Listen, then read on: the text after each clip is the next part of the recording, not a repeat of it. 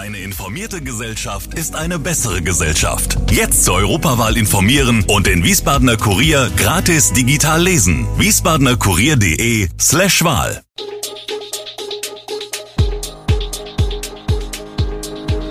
Gude, unser morgendliches News Update. Das Wichtigste aus Wiesbaden für Sie im Überblick.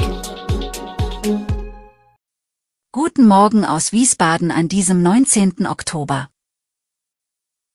Kein großes Public Viewing zur WM in Katar. Programm für Hochheimer Markt steht und schließen Supermärkte bald früher.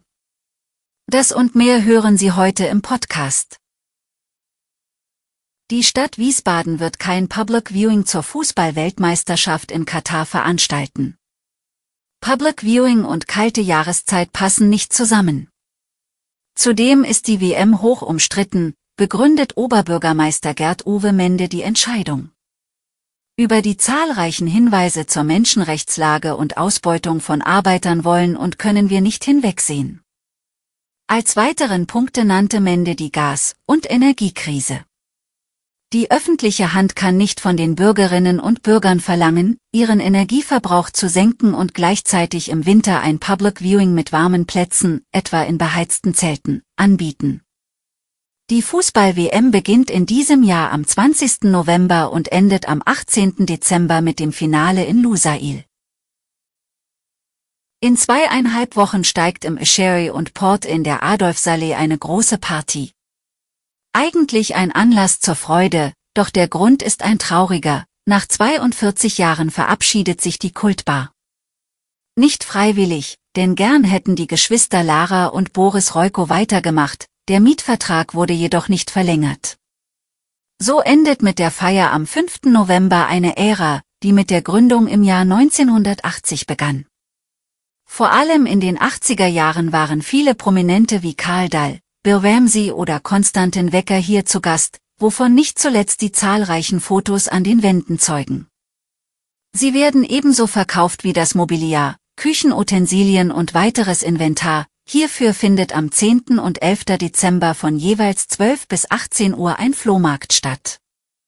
Ein Wiedersehen mit dem Team des Vichery und Port wird es in Wiesbaden aber trotzdem geben, Kasparsgarten, der Biergarten am Brunnen im Grünflächenbereich der Adolfsallee, bleibt. Bald dreht sich in Hochheim wieder das Riesenrad, das Programm für den Hochheimer Markt steht. Schon jetzt gibt ein riesiges weißes Zelt auf dem Weihergelände in Hochheim einen kleinen Ausblick, was dort in zwei Wochen stattfinden wird. Natürlich kommen aber noch hunderte kleine und große Stände, Fahrgeschäfte, Imbiss und Getränkeboden und vieles mehr dazu, bis der Hochheimer Markt zum 536. Mal seine Gäste willkommen heißt. Nach zwei Jahren Corona-Pause soll er nun endlich stattfinden, das endgültige Go gibt der Magistrat am Freitag. Trotzdem stellt die Stadt die Pläne für den Markt vor.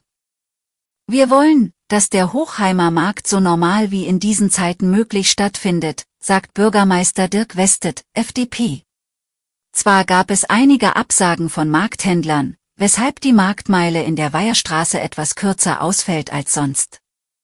Dennoch sind wieder rund 600 Geschäfte mit dabei, verteilt auf 70.000 Quadratmetern Festgelände. Darunter etwa 350 Gramm Markthändler. Und natürlich gibt es Fahrgeschäfte, allen voran das Riesenrad.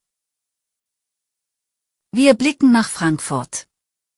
Die Stärkung gesellschaftlichen Zusammenhalts, gerade auch in Krisenzeiten, und ein Miteinander in Vielfalt, das könnte so etwas wie das inoffizielle Motto der 74. Frankfurter Buchmesse werden, die am Dienstagabend vom spanischen Königspaar Felipe und Letizia gemeinsam mit Bundespräsident Frank-Walter Steinmeier eröffnet wurde.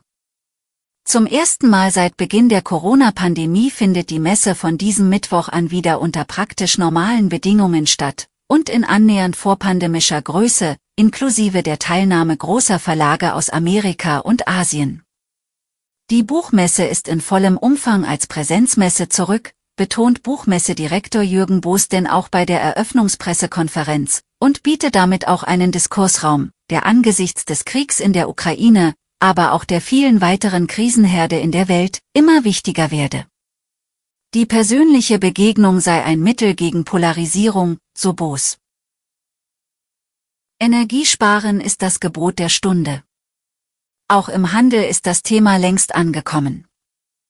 An dunkle Schaufenster in der dunklen Jahreszeit und ausgeschaltete Leuchtreklame muss man sich gewöhnen, und bald auch an frühere Ladenschlusszeiten? Thomas Gut-Berlet, Chef des Lebensmittelhändlers Tegut aus Fulda, hat die Diskussion angestoßen und in einem Brief an die Bundesregierung kürzere Öffnungszeiten gefordert. Dies soll den Händlern beim Energiesparen helfen und das Berufsbild im Einzelhandel wieder attraktiver machen. Personalmangel und Fehlzeiten belasten die Branche derzeit zusätzlich. Und die Beschäftigten, auch weil Kunden immer öfter gereizt auf hohe Preise und leere Regale reagieren, wie ein Händler sagt. Tegut selbst hat aber meist von 7 bis 22 Uhr geöffnet und erstaunlicherweise selbst noch keine Pläne für kürzere Öffnungszeiten. Das Bild in der Branche ist uneinheitlich. Es wird heftig über den Vorschlag diskutiert. Zwar haben selbstständige Kaufleute teilweise ihre Geschäftszeiten schon reduziert, so die E-Lebensmittelzeitung, um Energie- und Personalkosten zu sparen. Ein Trend aber deutet sich nicht an.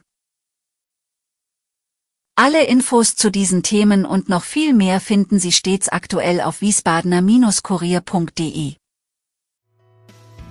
Gude Wiesbaden ist eine Produktion der VRM von Allgemeiner Zeitung, Wiesbadener Kurier, Echo Online und Mittelhessen.de. Redaktion und Produktion die NewsmanagerInnen der VRM. Ihr erreicht uns per Mail an audio.vrm.de.